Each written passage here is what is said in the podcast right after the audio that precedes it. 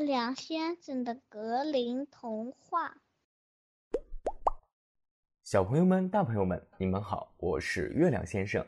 今天要给大家讲一个关于赛跑的故事，它的名字就叫《傲慢的野兔和机智的刺猬》。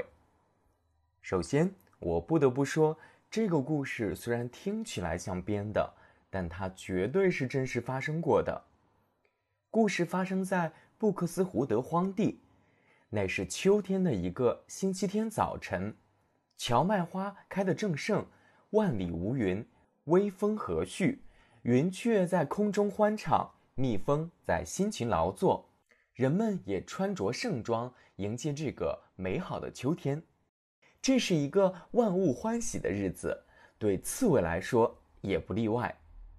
双手叉腰的刺猬靠门站着，吹着风，哼着歌。拔萝卜，拔萝卜，哎呦哎呦，拔萝卜。哼到这儿，他突然想起要趁妻子给孩子洗澡的当，去看看他的萝卜长势如何。其实这些萝卜并不是属于他的，只是因为离他家很近，他们一家就靠吃这些萝卜果腹，所以他就理所当然的把这些萝卜当成是自己的了。说干就干，刺猬关上门。就踏上去萝卜地的路。当他绕过地边一丛灌木时，他看到了老朋友野兔。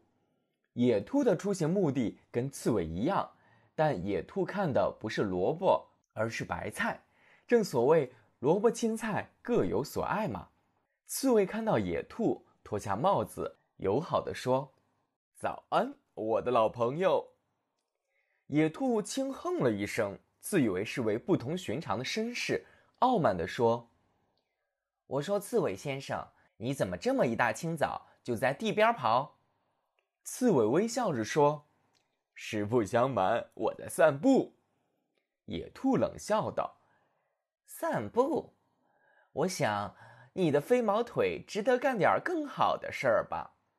听到野兔这番话，刺猬顿时气炸了。因为野兔居然嘲讽他的腿，嘲讽老天爷赐给他的一双短短的弯腿，但刺猬还是维持表面和平，强装镇定的对野兔说：“哦，难道你的腿能比我的腿派上更大的用场吗？”“嗯哼，我当然认为是这样。”野兔双手叉腰说：“要是不服，咱们可以赛跑。”我打赌，我一定会赢。刺猬白了一眼，笑着说：“真是滑稽！瞧你那双短腿，还想跟我斗？唉，既然你提出要比赛，那我也只好奉陪到底。不过，我们来赌点什么好呢？”野兔思考了一会儿，说：“就赌两罐梅子酒。”刺猬说道：“成。”野兔伸出手掌说：“来，击掌为证，咱们现在就可以开始。”刺猬摆摆手说：“哦，不不不，着什么急呀？我还没吃早饭呢，我先回家吃饭，半小时后这里见。”于是他们分道扬镳。在回家的路上，刺猬想：“野兔这家伙仗着自己腿长，便得意洋洋。”我一定要想个妙招胜过他，毕竟他是个愚蠢透顶的家伙，他一定会为他的傲慢买单的。刚到家，刺猬就对自己的妻子说：“老婆，赶紧穿衣服，跟我到地里走一趟。”刺猬的妻子一头雾水：“啊，出了什么事儿？”刺猬一边倒了杯水，一边说：“说来话长，总之我要跟野兔赛跑，你也得到场。”赌注是两罐梅子酒。听完，刺猬的妻子焦虑的走来走去，说：“天哪，老公，你有事儿吗？你是不是疯了？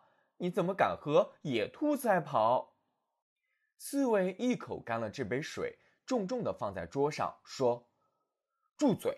男人的事儿你别管，快穿上衣服跟我走。”刺猬的妻子拿他没办法，只好穿上衣服跟着刺猬走。路上，刺猬一边比划，一边跟妻子说：“老婆，现在听好我的话，你看，这一整块地是我们的赛跑路线。野兔在这条跑道，我在这条跑道，我们会从那头跑下来。现在要做的就是待在我的跑道的对面。当他快到达你身旁跑道的终点线时，你就对他喊：“老伙计，我早就到了。”刺猬的妻子点点头。他们到地里后，刺猬告诉妻子该待的地方，然后他就往起点走去。他走到起点时，发现野兔已经在那儿了。野兔不耐烦地问：“可以开始了吗？”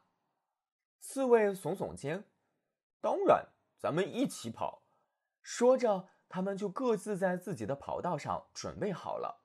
野兔大声喊：“一、三，跑！”然后就像一阵风似的冲出了这块地。然而，刺猬只跑了两三步，就蹲在他的跑道上，安静地待在那儿。当野兔全速冲到终点时，刺猬的妻子迎上去大喊：“老伙计，我早就到这儿了。”由于刺猬的妻子长得和刺猬一样，所以野兔并没有起疑心，只是原地震惊，感到十分奇怪。野兔不服气，说：“不行，咱们重新再跑一次。”说着，他再次像风一样的往起点跑，但刺猬和他的妻子依然安安静静的分别待在起点和终点。当野兔跑回起点时，刺猬对他叫道。老伙计，我早就到了。野兔感受到了侮辱，气急败坏的要求重跑。刺猬摊手，一副无所谓的样子，说：“随你便喽。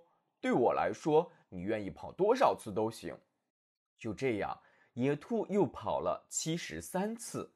刺猬和他的妻子也故技重施了七十三次。到第七十四次时，野兔跑到一半就一头倒地。嘴角流血，昏了过去。